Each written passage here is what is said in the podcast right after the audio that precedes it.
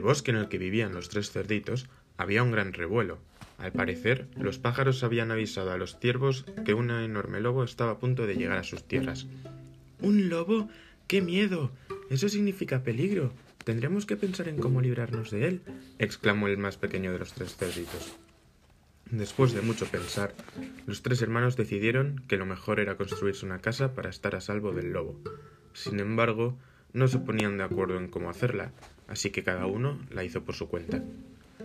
El cerdito pequeño decidió hacerla de paja. Era mucho más fácil que hacerla de otro material y no le costaría mucho esfuerzo. El cerdito mediano prefirió hacerla de madera. Era mucho más resistente que la paja y al vivir en un bosque la encontraba muy fácilmente. El cerdito mayor, sin embargo, decidió hacerla con ladrillo. Costaría mucho más tiempo, pero él sabía que iba a ser mucho más segura que las otras dos casas. El cerdito pequeño y el cerdito mediano habían acabado hace ya mucho tiempo, y el cerdito mayor seguía manos a la obra. Como no te des prisa, le decían, llegará el lobo y no habrá servido de nada tanto esfuerzo, ya que tu casa no estará terminada y no te quedará más remedio que venirte a la nuestra. Pero el cerdito mayor no les hacía caso. Sabía lo importante que era el trabajo bien hecho y sin prisa, y fue terminando su casa de ladrillos. Y es que el lobo llegó precisamente el día de su inauguración. Justo cuando acabó la casa es cuando vino él. Entonces, cada cerdito, con mucho miedo, se fue a su casa. El lobo encontró primero la de paja, y el cerdito pequeño estaba muy asustado. ¡Ay, cuánto viento! Está temblando la casa. ¿Por qué hay una tormenta justamente hoy?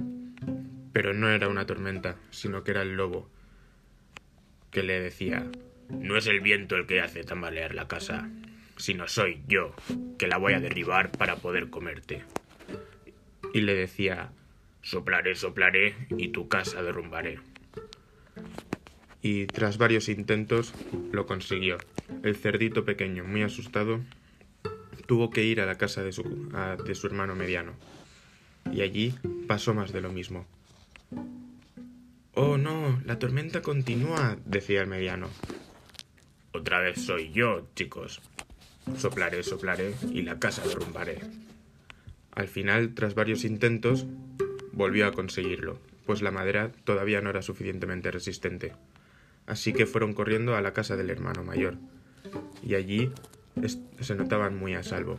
Hacía calor y no notaban que se tambalease la casa, pues el lobo, que soplaba y soplaba, no conseguía derribarla, y así, tras varios intentos, acabó por rendirse. Colorín colorado, este cuento se ha acabado.